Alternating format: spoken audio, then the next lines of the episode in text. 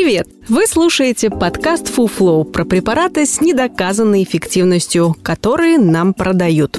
Чаще всего они бесполезны, иногда опасны. Мы проверили эти вещества по науке и знаем о них всю правду. Каждый выпуск – новая пачка таблеток, которая вам не нужна.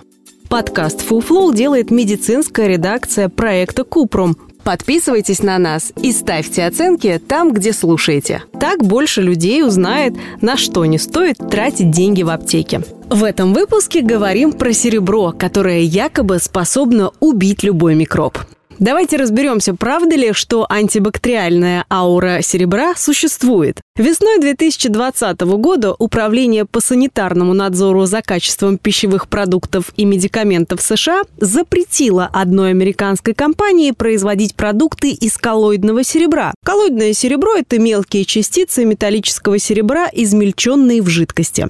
Фирма продавала их в качестве средства от ковида и многих других заболеваний, в частности холеры, диабета, рака и СПИДа. Другие производители добавок коллоидного серебра также утверждают, что серебро укрепляет иммунную систему, борется с инфекциями и даже лечит рак. Никаких доказательств этих заявлений в авторитетных медицинских журналах нет. Например, сотрудники клиники Мэйо считают, что добавки, содержащие коллоидное серебро, неэффективны и небезопасны. При приеме внутрь серебро накапливается в теле. Через несколько месяцев или лет это может привести к окрашиванию кожи, глаз, внутренних органов, ногтей и десен в средне-серый цвет навсегда. Врачи называют это аргирией. Коллоидное серебро также может взаимодействовать с лекарствами, в том числе с антибиотиками, и уменьшить их всасывание. Даже Национальный центр дополнительной и альтернативной медицины говорит, что серебро не является жизненно важным минералом или полезной пищевой добавкой, не имеет преимуществ при приеме внутрь и может быть опасным. В качестве препарата от насморка капли с коллоидным серебром выглядят совсем неприлично лично. Во-первых, потому что нет никаких исследований, которые проверили бы, может серебро убивать вирусы или нет. Небольшой эксперимент 2017 года показал, что при хроническом риносинусите назальный спрей с серебром не дал каких-либо значимых субъективных или объективных улучшений по сравнению с физиологическим раствором. Ученые не контролировали уровень серебра в крови пациентов, поскольку они использовали капли меньше шести недель. Но если бы срок был дольше, возможно, проявились бы признаки аргирии, хотя еще точно неизвестно, какая доза серебра требуется для того, чтобы вызвать посинение. Все отчеты сводятся к тому, что достаточно будет ежедневного местного применения в течение нескольких лет.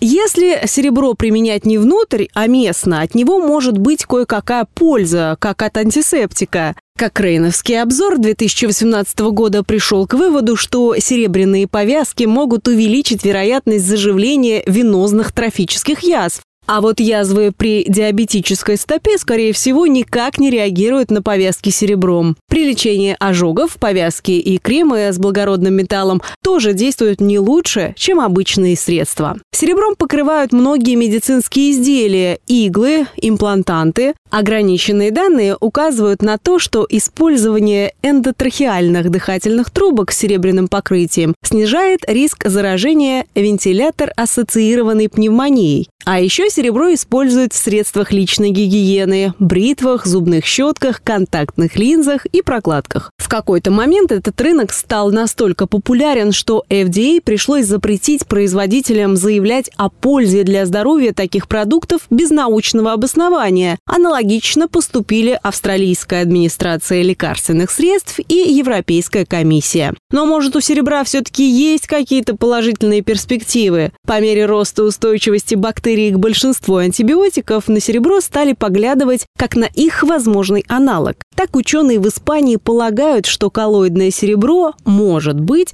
эффективным средством лечения инфекций, вызванных грамотрицательными и грамположительными бактериями с устойчивостью к имеющимся лекарствам. Некоторые ученые экспериментируют сейчас с наночастицами серебра и считают, что на их основе можно создать лучшие антибиотики. Те, что не будут обладать устойчивостью к бактериям. Но пока не ясно, сможет серебро противостоять супербактериям или нет. Есть предположение, что наночастицы серебра могут быть активны против некоторых типов вирусов, включая вирус иммунодефицита человека, вирус гепатита Б, вирус простого герпеса, респираторно-синцитиальный вирус и вирус оспы обезьян. В связи с этим серебру прочат стремительную карьеру в сфере борьбы с вирусами, в том числе даже с коронавирусом. Что ж, время покажет. На сегодня достижения серебра довольно скромны, а толковых исследований пока не проведено. В интернете раствор ионов серебра продают от 200 рублей. Мы рекомендуем потратить эти деньги на несколько упаковок свежего шпината. Он богат железом, которое необходимо нашему организму побольше, чем серебро. Это был подкаст «Фуфло», в котором мы рассказываем о препаратах с недоказанной эффективностью. Ставьте звездочки, комментарии и делитесь подкастом с друзьями и близкими. Так мы вместе убережем их от фуфла. Все мифы о здоровье мы собираем в подкасте «Купром», а в проекте «Без шапки» говорим о медицине с лучшими врачами и учеными. Ссылки есть в описании.